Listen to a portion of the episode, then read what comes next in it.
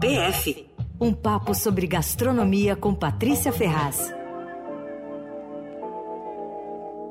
Tá com a gente toda quarta-feira, Patrícia Ferraz, colunista do Paladar e aqui da Rádio Dourado. Tudo bem, Paty? Tudo bom, e você, como é que tá? Tá tudo bem. Como é bom te ouvir assim com essa animação, Patrícia Ferraz. Com essa animação, mas hoje eu vou falar bem pouco, tá? Porque a semana passada eu não parei de falar, hoje eu vou falar bem, tô traumatizada.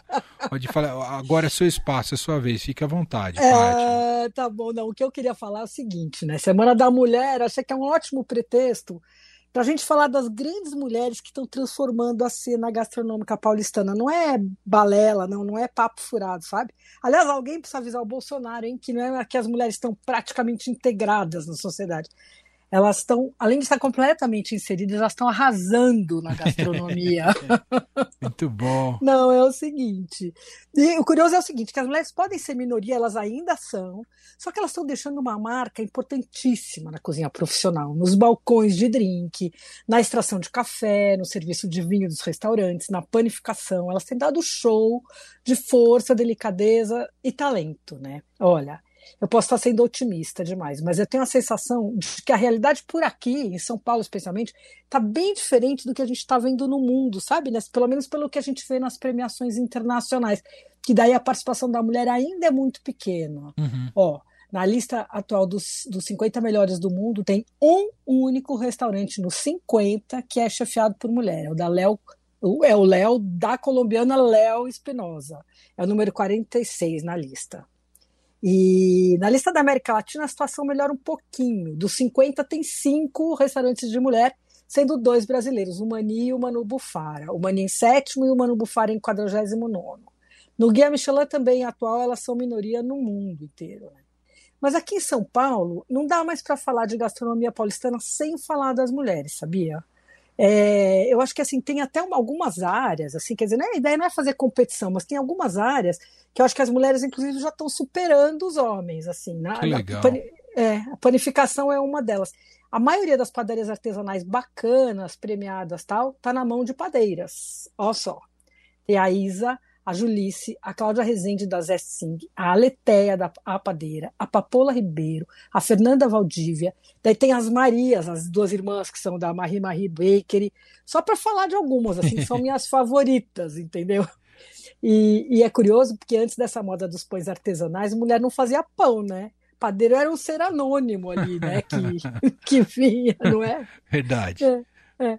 Bom, na coquetelaria também tem grandes mulheres mexendo aí, agitando as coqueteleiras, né? E para mim o grande destaque é a Nelly Pereira, que é do Espaço Zebra. Ela é jornalista, radialista, bartender, super pesquisadora dos ingredientes brasileiros, estudou é, fitoterapia, consultor botânico, curandeiro, fez todas, é, pesquisou todas essas bebidas tradicionais, tipo garrafadas tal e aí ela teve uma sacada super interessante para levar para o balcão as bebidas brasileiras. As pessoas não conheciam, não gostavam. Então, por exemplo, catuaba. O que, que ela fez? Ela pegou e fez um negrone de catuaba. Sucesso total, é muito legal. Bom, quem gosta de coquetel tem que colocar aí esse espaço zebra dela no radar. Fica na Bela Vista. Bom, aí tem outras bartenders, mixologistas, né, que eles falam, premiadíssimos. Esse ano, quem ganhou o prêmio, o concurso internacional de coquetelaria mundial, né, o World Class, foi a, foi a Bianca Lima, que é uma brasileira. A Thalita Simões já ganhou, a Adriana Pino também, enfim.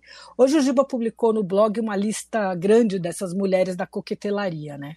Muito bom. Aí, é, na área de café também tem uma deusa, que é a Isabela Raposeiras, ela é pioneira, ela abriu o Coffee Lab 13, não, 13 anos 13 atrás. Anos atrás uhum. é, e, e, o Café Prêmio ainda na época nem estava longe de ser uma coisa assim, um movimento importante como é hoje, né? Essa onda de cafés gourmets e tal. E aí ela saiu três anos atrás em busca dos melhores grãos, dos microlotes, é, rodou o país inteiro, e aí cuidou de cada etapa do, pre, do preparo tal.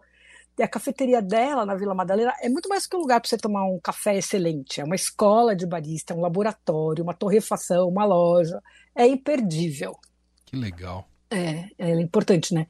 Aí também no serviço de vinho também tem mulheres fazendo trabalho super bacana. E cada vez a gente vê que cada vez elas estão mais especializadas, sabe? Entendendo mais de vinho, conhecendo, viajando.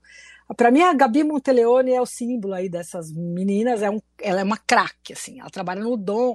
Ela lançou uma marca interessante agora, aos, uh, ano passado, chamada Vinhos de Combate.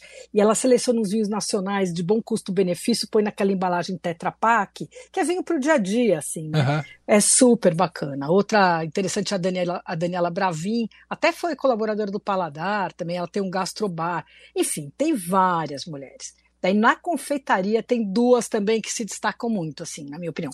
A Marília Zilberstein. Ai, eu amo as tortas né? da Marília Zilberstein. Incrível, amo, incrível, amo. é. é. Ah.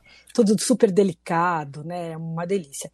E tem a Vivi Wakuda também, que faz os doces é, brasileiros, japoneses, digamos. Ela faz essa mistura oriental-ocidental, faz coisas belíssimas, assim, os bolos super decorados. Bom, aí, então, essas duas também são eu fui lembrando aqui, anotando, né? É.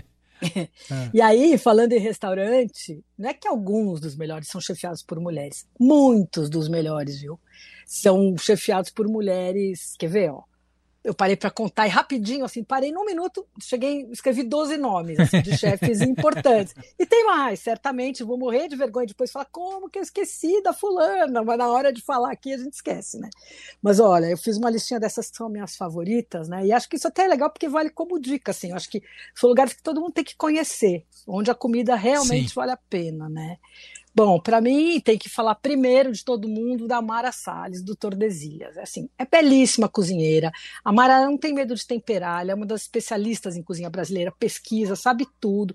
E acho que ela é muito injustiçada nesses prêmios, sabe? Porque acho que fica considerada como comida brasileira, só uma categoria à parte, uhum. e acabam, ela acaba sendo injustiçada nesses prêmios. Ela não tem o reconhecimento que ela merece, eu acho.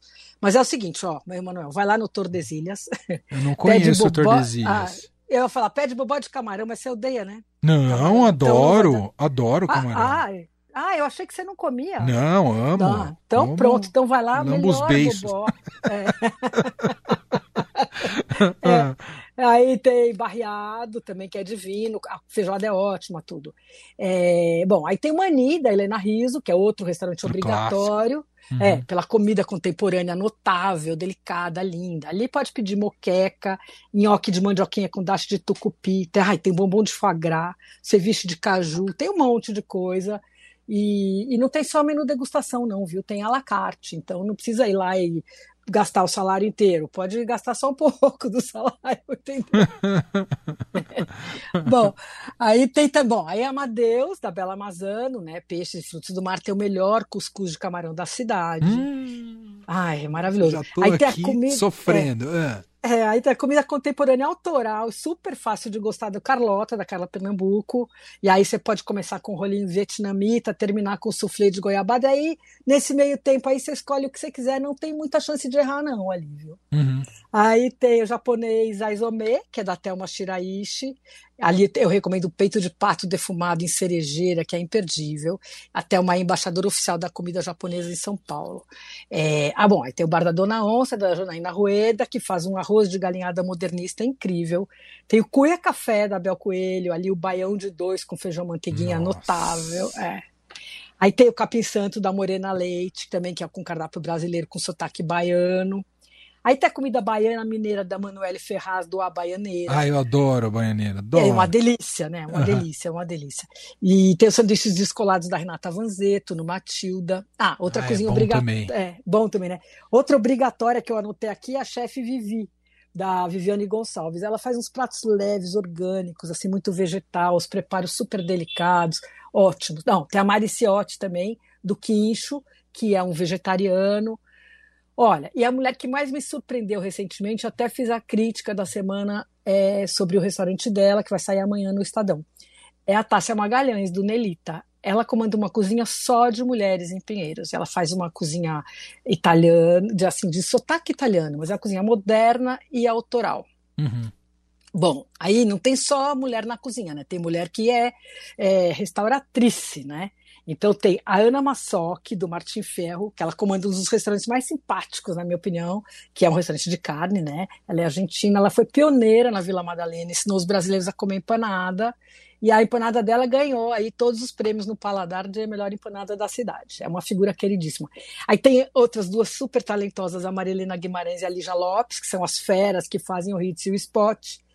E tem a Marie-France Marie-France Henry, que mantém o La Casserole aberto, né? Foi aberto pelos pais em 1954 e hoje é ela que toca com a ajuda do filho já agora, e ela consegue manter aí a tradição e abrir espaço para inovação, né? É, ainda tem alguns lugares onde eu não consegui ver muita mulher, sabe? Fazendo hum. sushi tinha só uma, Alice Celidônio. E, mas, assim, sushi, na, na, verdade, nem no Japão as mulheres fazem, né? Tem um preconceito grande, uma história de que a mão da mulher é mais quente, então que não seria uma temperatura adequada para fazer sushi e tal. Então, nem lá tem. Aí aqui também mulher pizzaiola, também não estou lembrando de nenhuma. Ah, é verdade, né? É, é verdade, é. quase mais aparecem os homens, é verdade. É. E aí tem na área de churrascos, é a Tatiana, filha do Marcos Bassi. Ah, é um clássico, né? a fraldinha de lá. É, uhum. maravilhoso, né? E ela, ela é super boa, e acho que ela tem uma, até uma confraria, não sei se ainda tem, mas uma época ela teve uma confraria de mulheres churrasqueiras. Legal. Que também é um negócio bacana.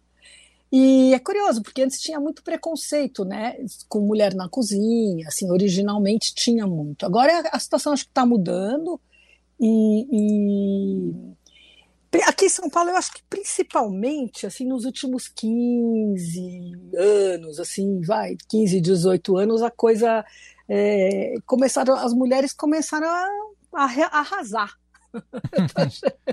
que legal, Paty. É.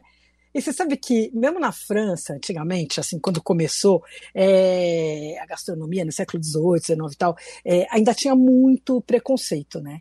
E, e, e o curioso é que a, a, qualificação da gastronomia francesa, principalmente na cidade de Lyon, que é considerada a capital francesa da gastronomia, se deve às mulheres, que eram as chamadas mères, eram as mães. Elas ficaram muito populares no século XIX. Elas eram cozinheiras de casa de cozinha, né, tipo cozinheiras domésticas, né? Só que da casa dos nobres, tal. Aí foram perdendo emprego por uma série de razões, tal, uma série de razões e acabaram uh, abrindo restaurantes, né? E a mais famosa dela é a Mère Brasier, que foi a primeira mulher a receber três estrelas Michelin. E ela era assim, era uma cozinheira. E ela, inclusive, o, o, ela formou o Paul Bocuse e o Roger Verger, que são dois grandes, né? Celebridades passaram pela cozinha dela. Então é isso. Fenomenal. E eu queria dizer que a gente tem uma das melhores jornalistas da cena gastronômica, que é a Patrícia Ferraz, que tem que estar nessa lista com certeza também. Que muitos ah, dá, nos dá orgulho também. Ah, Faz parte é dessa suspeito, né? Mas enfim, muito obrigada. Não, não sou é, suspeito, é, não. Legal. Sou fã, não é suspeito, é, é fã, é diferente. Eba, é recíproco, é recíproco. Muito bom, então Paty, adorei, adorei essa lista. Acho que o ouvinte agora tem uma boa missão pela frente. Tem muita coisa aí, se, caso alguém não conheça, tem muitas opções que a Paty sugeriu aqui para celebrar elas na cozinha, nas cozinhas é... profissionais aqui em São Paulo, nas mais diferentes áreas. Muito bom. Verdade. Adorei. Então tá bom. Paty, então tá bom. Então beijo. Beijo. Até semana que vem. Beijo até semana que mundo. vem. Tchau. Tchau. Fim de tarde Eldorado.